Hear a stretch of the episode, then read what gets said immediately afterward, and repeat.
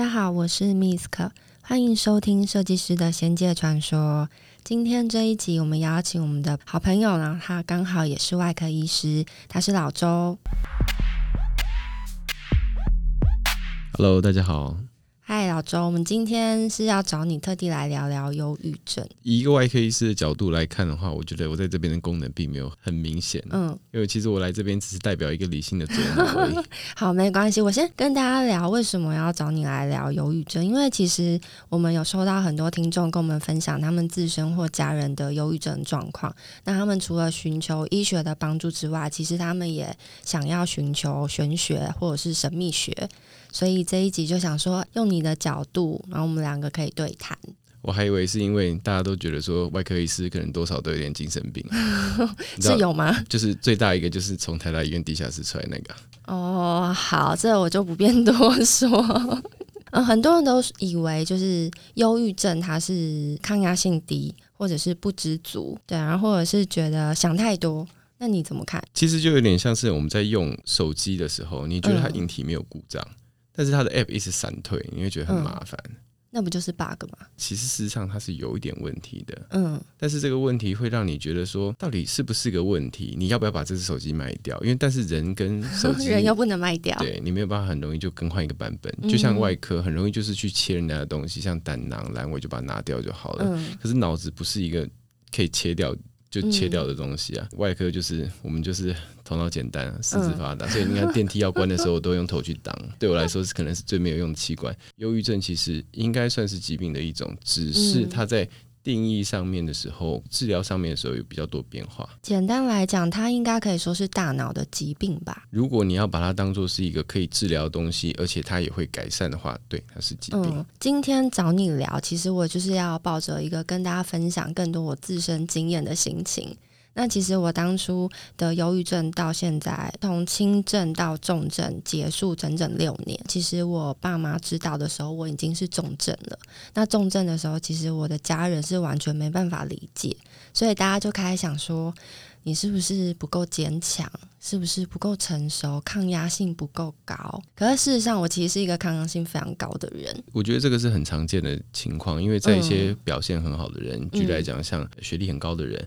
还有就是他可能工作压力比较大的人，嗯，他就会出现这样状况的时候，别人就很难理解说，为什么你会有这样的情况，嗯，因为你明明就是一个在外面大家看起来都很坚强，能力也很好，嗯，在这个情况你却过不去这个关卡，到底是什么原因？我比较觉得它是一个疾病的原因，就是因为他其实发生的这一群人不是这么的，就觉得说你一定是。可能软弱，或者说你的成就不好，嗯、各种各行各业，或是说他在每个层级的人都有一定的比例，比较就接近一个疾病的分布。嗯，因为像我自己看了医生看六年以来，然后所有的医生都跟我说那就是大脑的疾病。可是事实上，觉得我会从轻症走到重症，是因为我大学遇过很大很大的创伤。那那个创伤并没有被解决，嗯，所以导致我可能就隐忍，把这件事情淡忘掉，然后直到我出了社会。可是因为我又是个工作狂，就喜欢一直工作，所以我在工作的时候，我可能会想尽办法把这些情绪都压掉。导致后来已经重症的时候，我自己也不知道该怎么办。那所以后来是怎么样去处理它？你觉得？听我们节目的听众应该都知道，我就是那种标准的。哎，前面就是看了医生，看很多医生，然后被妈妈带去，然后问说：“哎，我女儿是不是卡到音啊？”这样，然后后来就开始修行。可是对我来讲，我觉得我的关键应该是我有很强的意志力，跟自己说我不要再这样过日子了，我不想要再这样生活。因为事实上，抗忧郁药我吃到后面，我觉得我脑袋已经坏掉了。像我现在就常跟大家说，我记忆力很差，我是金鱼脑，就只有三 秒记忆力。我常常就真的是跟你讲话，然后我下一秒就会忘记，或者是我见过的朋友就介绍名字，下次见面我就想不起来。可是我不是故意的。因为其实我觉得值班久了也是会有这样的症头啊。工作久了之后，你自己也会觉得说自己好像就是下一秒就会忘记说，你可能要看到这个病人里面长什么样子，你才会记得说啊，原来是刀我开的。哦，真的哦，压力太大。对，所以所以这个我觉得人是一个光谱啦。那在这个光谱上面，你可能在左边跟右边这边游走。那你状态好的时候，你可能就记忆力好一点，然后可能这忧郁的症状少一点。变得更严重，可能就是你可能吃不对东西，你可能最近压力非常的大，你可能有些财务上，或者说你。一些感情上的压力，嗯嗯、这些东西都会造成说比较难去避免的症状出现。我为什么会得忧郁症这件事情，我并不知道，是我身边很亲密的朋友跟我说，在想法上有一些改变。因为我其实是个非常乐观的人，有的时候乐观到。我家人都觉得我有点天真，可是那一段时间我可能对很多事情的想法变得负面，不太会跟其他人讲。但跟我比较熟的人，我们在聊天的过程，我可能就会试出我那样的想法，朋友才开始觉得你是不是有一点不太对劲，跟我认识的以前的状态不太一样。因为对我来讲，工作就是生活的一切，我不能让其他事情去影响我工作的节奏。状况不好，我其实蛮在意的，我就会想说，哎，我要赶快去看医生。忧郁症是轻微的到。重症的这长达六年时间，我其实都是抱着很强的意志力跟自己说：不行，我一定要好好看医生，我一定要好好照医生讲话吃药，要咨商我就咨商，因为我一定要好起来。这样的结果就导致我就是长期的吃药，吃到后面医生开的药都是那种你每次要拿到，因为是重症，你就要签名，那是管制药品，这样。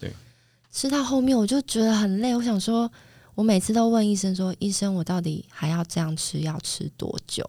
我什么时候可以不要再吃药？”然后医生就会说：“你再撑一下，再撑一下，你下次就会好了。我们再努力一个月。”我每个月回去，他都这样跟我说。就是有点无止境的感觉。可是你看，我已经这样六年，所以我真的是到最后，我就觉得天啊，我快要疯了，吃药也没办法，然后我觉得智商也没办法了。这个其实就跟我们以前在精神科病房的感觉很像，就是一个无止境的轮回。因为毕竟会住进去急性病房的人的状况都会有一点问题。嗯、那我印象深刻的是小时候教授在给药的时候，你会问他说为什么他要换药？其实有时候可能他不知道懒得解释还是什么，嗯、他就说他觉得他可能效果不好，他就换药。那至于为什么，他就觉得这个用的没什么效果，也是一个试试看的心。就会变成这样 子，然后当就是作为一个学生，你如果说一直处在一个很不确定的情况下，你没办法一刀切，你就会觉得说这可能乐观一点会觉得说这就是艺术啊，嗯，但是 如果是稍微就是自己想法的学生，就会觉得说这到底是在。干什么啊？对啊，嗯、所以久了之后，你就会发现说，这种东西真的是头脑简单人做不来啦。所以我觉得太困难。之所以为什么没有成为一个精神科医师，也是因为这个原因。刚刚这样听起来，就是好像传统西医的部分对你的帮助并没有很大。嗯，对，嗯，对我来讲，可能真的比较有帮助，反而是智商吧。智商是在跟你对聊过程，他会引导你，然后帮你找出你自己的问题，认识自己的方式。还有包括面对自己的创伤、自己的伤痛，还有自己的不完美。像我自己过去啊，就看忧郁症这么久，我常常就会问医生说：“忧郁症会好吗？”医生说会啊。可是你真的觉得会吗？会有人这样讲说，其实大家不是想要把这个病治好，嗯，而是希望让他可以。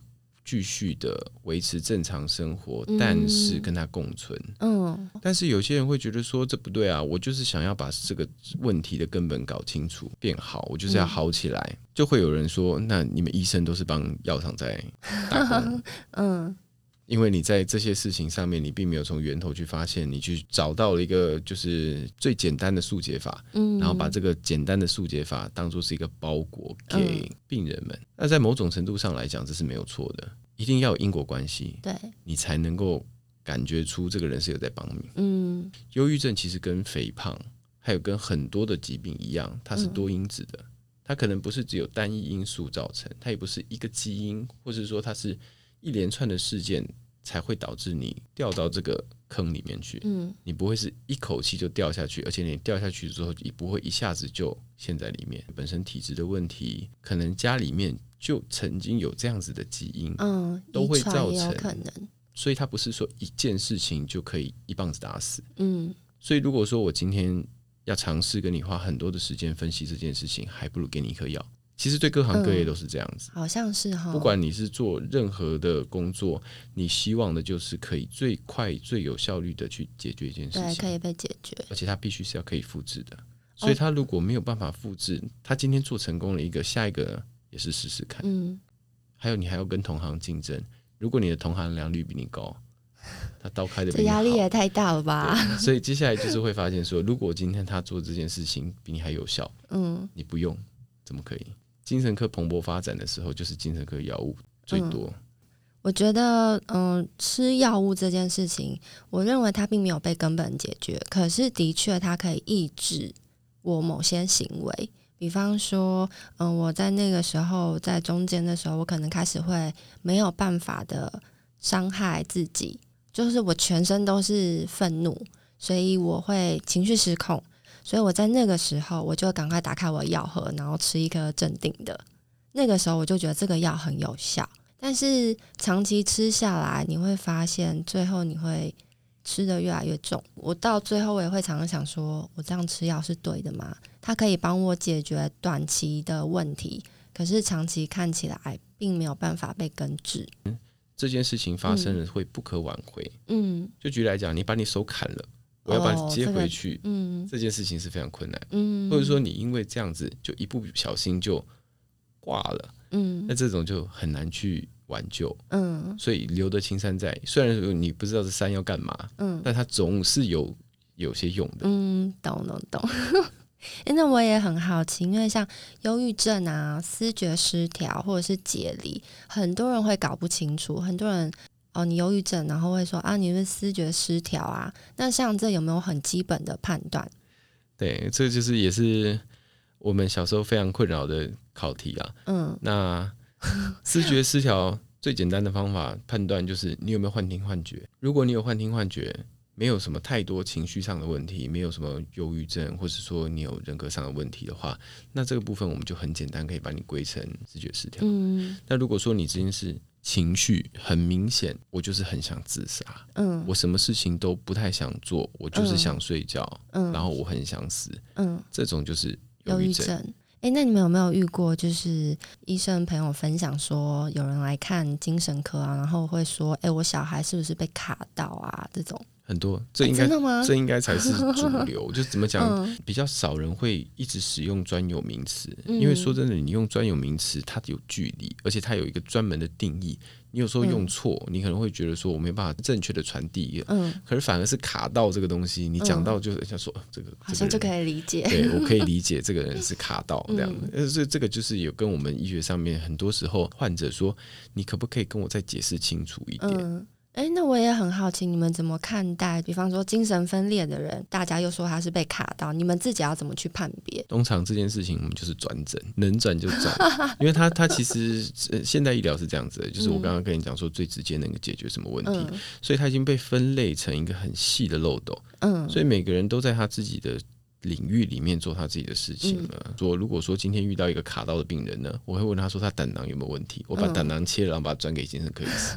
因为其实我也有遇过有人问说，那你怎么知道你自己是被附身，还是你是人格分裂啊？这种就玄学的角度，附身这件事情，我觉得它有可能是你的冤亲债主。如果你相信前世今生、前世因果的话，我相信啊。对，我觉得那、哦、我是一个很迷信的人哦，哦真的吗？对，我其实不是想象中的这么的、嗯、这么的左脑。我觉得这很特别，因为大部分通常就是以医学的角度不太会信这一套。我嘴上说说，我跟你讲，真的会怕了。嗯、我们有一个朋友，他就是。有一点机身的体质，他有一段时间就会跟我讲说：“哎，Miss，可我感觉到我家有个灵体在，我好像跟他住在一起。”然后我就想说，这是什么状况？就算我自己可能有被医生诊断就是有轻微的人格分裂，可是我还是没办法理解他说有灵体跟着他，然后在他体内是什么感受？因为我们每个人都是独立的个体，你没办法去感觉别人的感觉嘛。对。后来我就跟他说：“那你要不要去？就我一样，就推荐他很灵我们家的土地公庙。”然后他就去了，然后我觉得这是最神奇的。他去了之后，他就在那边当场就干呕，就有点开始像要被附身的状态。然后带他去的朋友就吓死了，因为想说怎么办？他等下如果被附身怎么办？而且我们在土地公庙的前面这样。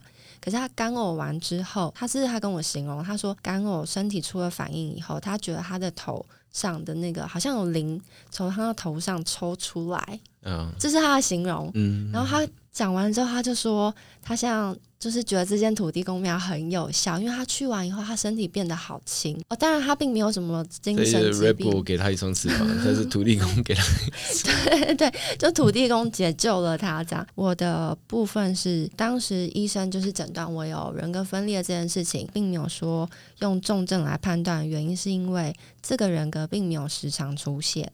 那他可能就是会在低潮到我可能是已经。这段时间我就是一直自杀念头没有办法结束的那种时候，我会感觉到他长期的在我的身体里，所以我后来帮他取了个名字叫悠悠，跟着我。你会跟他聊天吗？我不会跟他聊天，可是我会感觉到他跟我对话。我印象最深刻的事情是，因为我过去听众应该知道，我其实是蛮理性的，很多事情我是很铁齿的，所以那个人格出现的时候，我也没有觉得我卡到阴。因为那个跟卡到音的感觉完全不一样，因为你知道他是你的一部分，而且感觉得到他。对，所以那种感觉非常难形容，我没办法去跟别人说那是什么。最深刻的一次让我才开始接受，是因为我有一天就坐捷运的时候，在等捷运，突然感觉到自己的身体被推了一把。在那个同时间，我心里也想着说我要自杀的这个念头，所以我有感觉到我自己在一个没有意识的状况，在往前，感觉我下一秒我就会跳下去。嗯，然后那一件事情让我意识到，哦，我觉得这很不对劲，我要求救，我才把这个事情去跟医生说。哦，其实长期有一个声音出现，然后并且跟我对话。但是他跟我对话都是，他会觉得你就是直接选择自杀，对你而言这是最简单的。因为这个人格跟着我大概就是两年的时间，我也从来没有想过说，哎，我要去求神问佛。所以在我尝试自杀的过程，就是后来被我爸妈带去找了很厉害的学长，这比较特别。我想分享的是，我到了学长那边的第一天，就是打坐的第一天。其实原本就抱着哦，好啊，试试看的心情，因为学长也没有说你来打坐，你忧郁症就会好。他其实没有想要解决我这个，嗯，我就去了以后坐在那边那一个小时，我印象很深刻，就是我眼睛闭起来的时候，我就看到了一个画面，然后我看到就是悠悠，我就看到他在一个白色的房间里，然后看着书，然后看着我对我微笑，然后就离开，然后我那一刻我就哭了。其实我很难用医学或玄学去。解释，可是，在那一刻，我真的感觉到这个人格离开，自己唯一感觉到可以解释的，就是。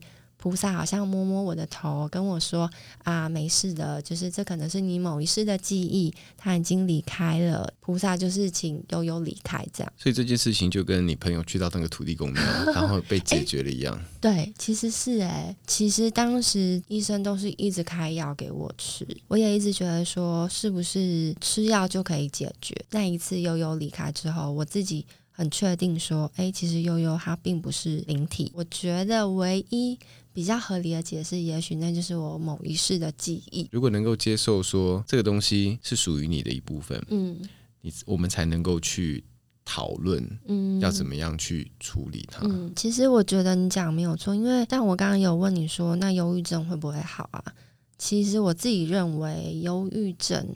它就像个伤口一样，它会需要时间复原。那你不如就学着跟它共处，起码让你一样可以正常生活，然后不要去影响到你的生活。嗯。因为很多人可能都期待忧郁症一定要好，可是我到最后其实已经是抱着，诶，我认识我自己，我了解我现在是什么状况，然后并且知道，诶，比方说悠悠会跟我讲话，那悠悠跟我讲话的话，我要去承认并且面对他。接受它以后，我就可以去防范。嗯、呃，反而是接受了以后，嗯，让我整个心情比较稳定。因为像我提到，就是像我那个人格，我称他悠悠嘛。嗯。那其实我也有说，我觉得他是我某世的记忆。因为人有累世嘛，你好几世，可能是我某一世。因为悠悠，我看过他，也是瘦瘦白白的，然后长发，然后我觉得他长得漂亮，跟我长得不太一样哦。可是就是在我的身体里。然后你就是会看到这个人，我觉得那是非常神奇的感受。我为什么会形容他是前世？是因为他出现的那些场景是我这一世从未去过的地方，所以他会给你一些额外的资讯。对，所以我唯一觉得合理的就是，哦，那应该是在我某一世的他，然后可能我不知道到这一世之后，因为通常听说解离，就我上网研究过，解离是因为你为了要保护你自己分离出来的一个人格，那那个人格就是要保护你，避免你继续受伤。通常都是出现创伤之后才会有这个解离的症状。那他他有任何的角色吗？他的角色就是叫我结束自己的生命啊，所以他是一个，他并没有让你觉得说你没有办法控制自己。没有，他就是非常温柔跟我说，其实你结束生命，你就是结束你的痛苦，这样是对你好。他就好像是一个带领你的人，跟你说，你就跟我走，你就跟我走。走了，你这一世就结束了。比方说，像我也蛮好奇，因为像悠悠，他就有自己的人格，然后其实跟我完全不一样。因为像我，就像我前面但听起来跟你很像啊。没有没有，我不会去劝人家就是结束痛苦。但是你会给别人一个诚心的建议吧？哦，会。对，所以在 这个情况上，应该是，也许他觉得这个东西是解放，那你有尝试就是去跟他沟通吗？嗯，没有，因为我根本不知道怎么跟他沟通。所以他是只是一个单向的角色，对，是一个单向的角色。然后他出现的时候，就像我刚刚提到，可能前面我在做捷运的时候，感觉被推了一把，那些都是我没有办法控制，但是我可以感觉到，我在那一两秒钟，我整个人是恍神的。嗯，所以像人格分裂，多人格，像我也有听过说，有些人的人格，比方说他今天是台湾人，可是他就突然有个人格，他会说德文，整个衍生不同的性格跟角色，像这你怎么看？我相信这一定是就是他本身对德文 应该有点兴趣。可是有的时候不太可能，像我们有看过书的话，其实像二四个比例或电影分裂，他们都在讲人格分裂，就是像我这样子一个 Misk 的人设，嗯、可是我突然有一个外国人的角色，性格完全就是天差地远。你你刚刚都都讲到人设这件事情了，就是在我们在假如说你有创作的经验的时候，你应该会觉得说要怎么样去写一个东西会更逼真。所以当你在设定这个东西的时候，你会想办法把它设定成一个很完美的东西。嗯，它越是完美，它越是不是真的。我并不能说这东西是假的，因为它只要存在。因为其实你怎么知道你现在这个人的个性是真的？像我，所以其实他这种东西就是他自己觉得他应该是这样子的人，但是他又没办法面对某些事情，他就会想办法去把某些事情隐藏起来。就举例来讲，好了，每个人在网络上面，像。如果说在 pt 上面，他可能会觉得有一个匿名，就觉得说他可以做更多的发挥。他在二次元上面，他可能是完全不一样个性的人。像举例来讲，他如果是今天玩手游大杀四方，可是，在现实生活中，也许他就是一个唯唯诺诺，可能就是一个很普通的上班族。就是人都有他自己的另外一面。那至于说你有没有办法接纳这个另外一面，是另外一回事。所以在医学来讲是不相信人格分裂，很难诊断。但是你们就是有听过这样的案例吗？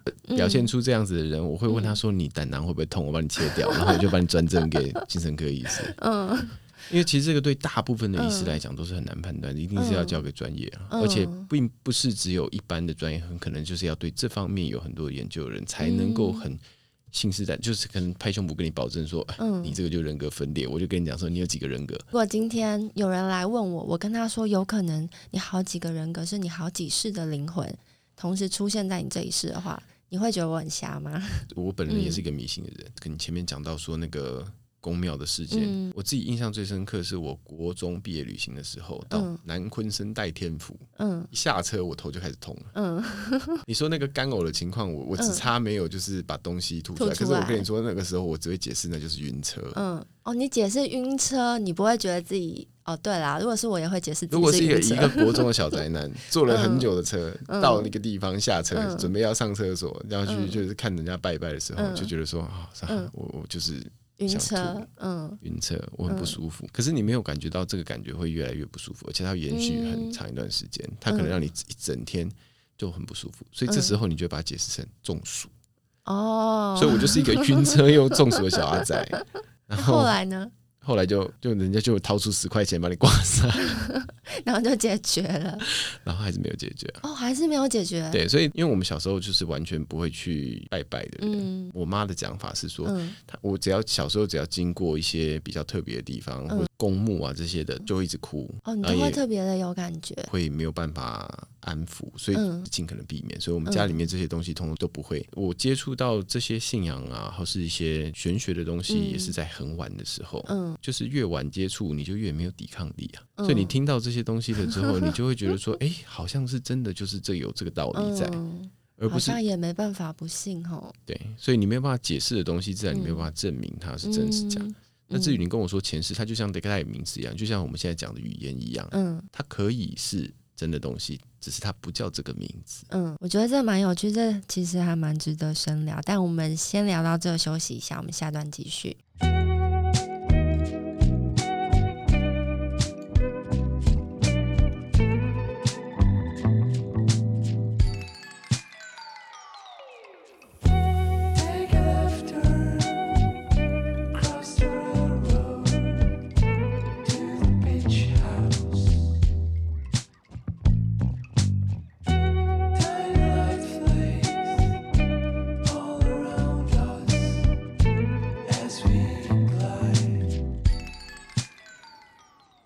上一段期聊到忧郁症到底是什么？它是不是大脑疾病啊？或者是你是抗压性低啊？不知足，想太多？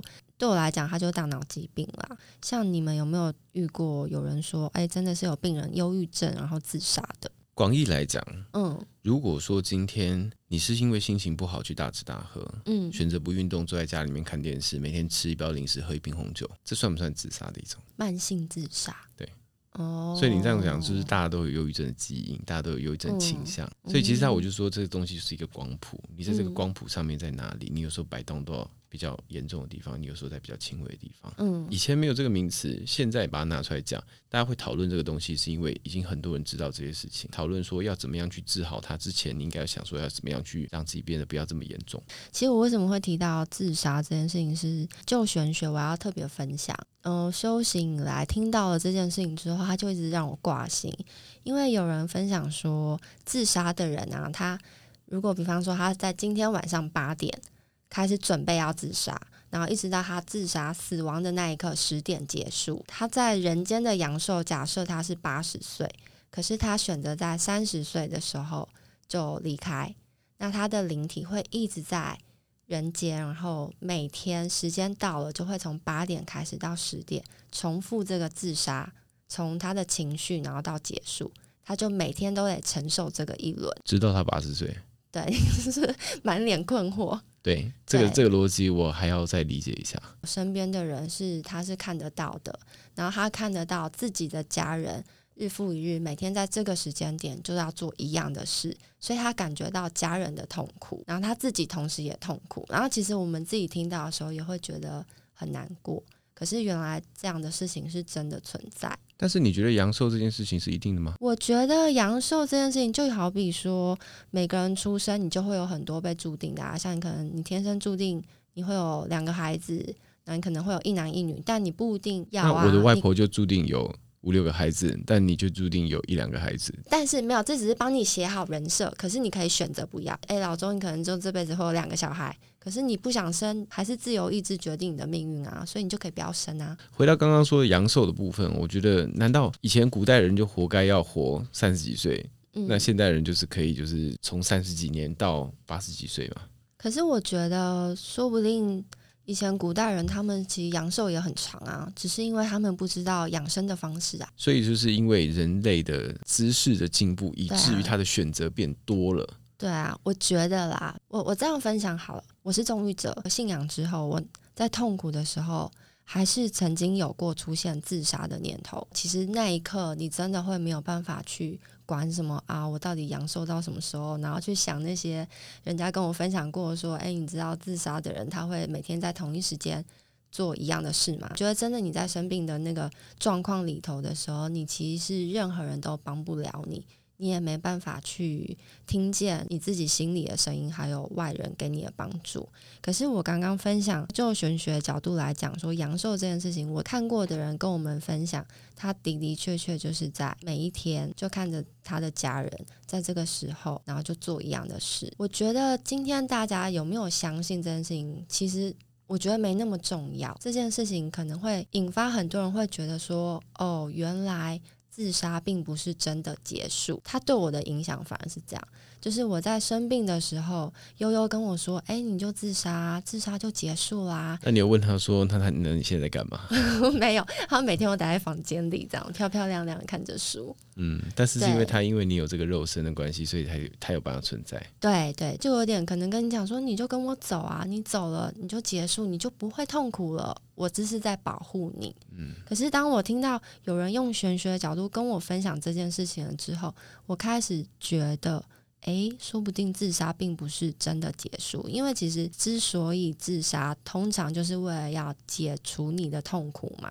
可是如果你结束你的生命，你居然还要一个人，就是你的灵体，然后在中阴天非常孤单，没有朋友陪，没有人认识你，然后你每天时间到了，你就要在那个地方循环。我要开始准备从自杀的过程准备，然后心情酝酿，然后到十点结束，我整整两个小时都在痛苦。我觉得这样真的超可怜哎！光想象这一切，开始去思考说。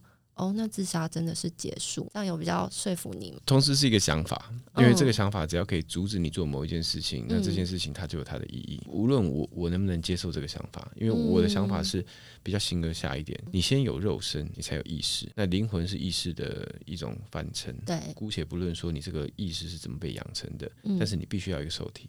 嗯，如果我今天没有这个喉咙，没有这个声带，我没有办法发出这个声音，那所以我才说一直说留得青山在。虽然说这青山不知道在做什么。那我其实也想跟大家分享，因为其实有很多人问过我们说，自杀死了之后，你的灵体会不会就不完整了？我觉得这件事情大家应该会蛮关心的。前面讲说，如果说你这件事情可以阻止你做这件事情，嗯，因为其实灵体。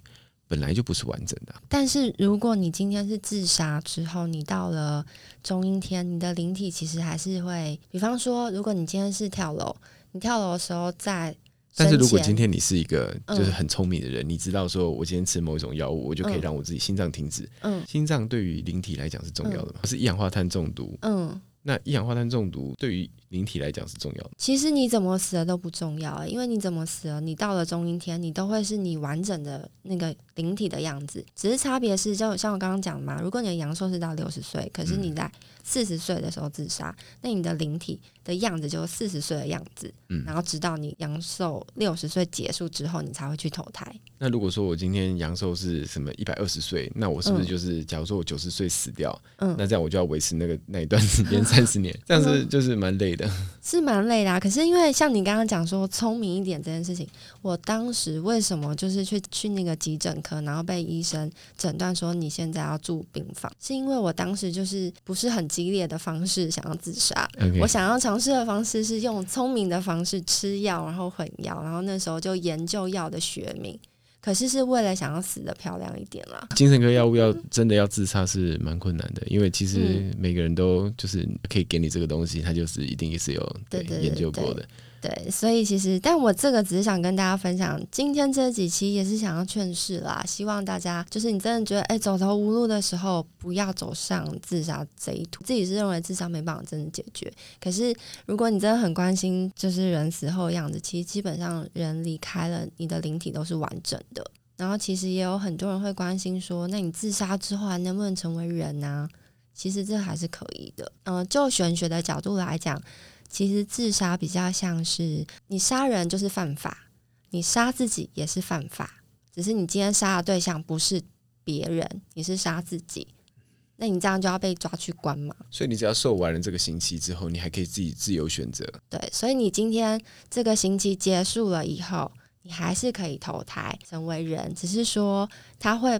判断的不是你自杀这件事情，他判断是你这一世的作为。还会有人说，那我我就是有点像玩游戏一样，我就这一世不玩了，我不想要当个小宅男，我想要当就是下一世，我想当个大帅哥，我现在就跑去自杀。你说，然后我就把我的、嗯、把我的心期服完了之后，我就可以选择我想要当的人。哦，当然不行啊。对，所以这样子就、啊、嗯，那何不好好的把这、嗯，还是要把这一世走完啦。对对对。其实最后有个问题，我觉得这蛮重要，就是如果自己或家人有忧郁症的话，你会给大家什么建议？就是要如何帮助他们？很难，觉得很难，非常难。亲人哦，就是说三句不离，就是都很难讲出一句好话来了。嗯，尤其是就是这种类似的哦，可能他不是只是。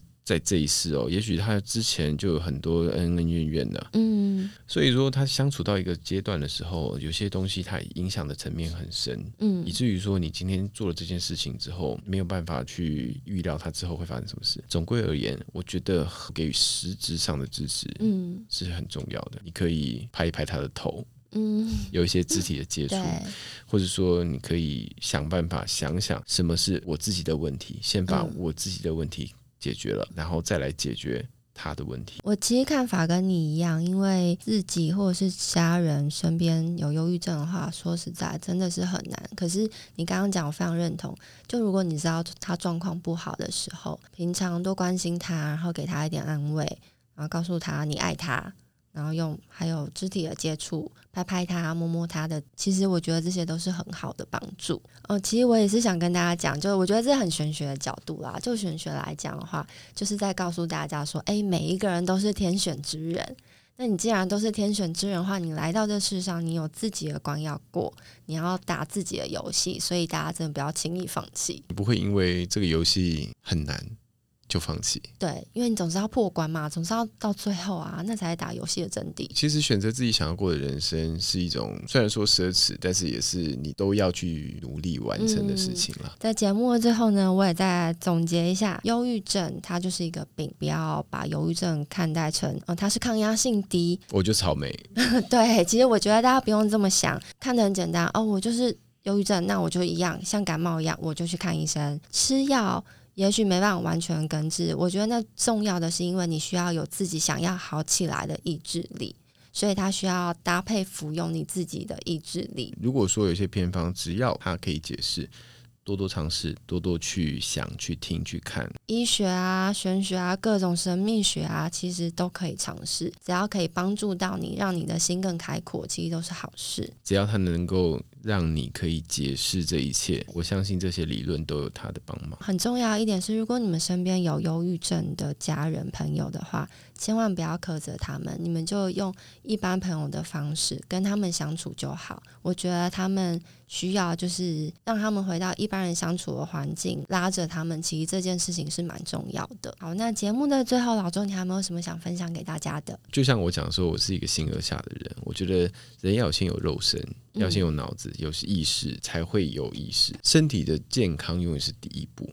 举例来讲好了，可能会有就是心理上的活动，还有生理上的东西，这些东西其实都是我们可以注意的。吃得好，睡得好，适度的补充营养补充品，这些东西是绝对会对生活有帮助，但不代表说这能够治好你的任何疾病。因为很多人很容易失眠，像很多人也会养成吃安眠药的状态。那像这个的话，嗯、呃，你会觉得是不是？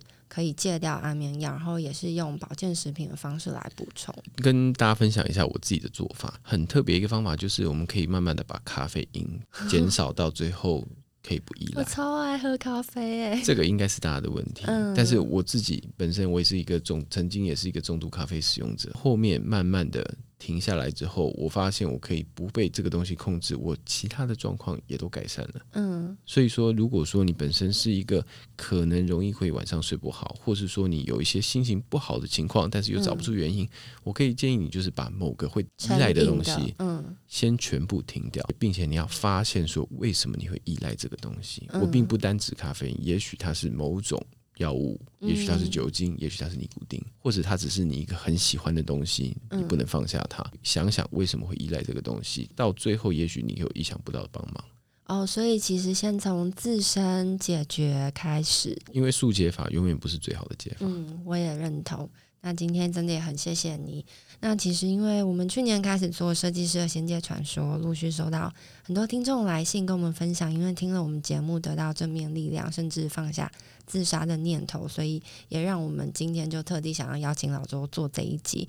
那我们看到这些讯息，其实很沉重同时，也觉得很安慰。没有想过说，我们因为做了 Podcast，能够传递这么多好的能量给大家。希望今天这集可以陪伴在人生遇到低潮的你们。最后也特别感谢。节目计划我本人 Misk 还有 Wen，节目顾问妙觉堂学长学姐我的菩萨，那再次感谢特别来宾老周，谢谢大家的收听你们的五星评分跟留言给了我们很大的鼓励欢迎大家继续在 apple 脸书 ig 留言。各位仙粉们请继续用爱支持贤姐我们下周见喽拜拜。拜拜。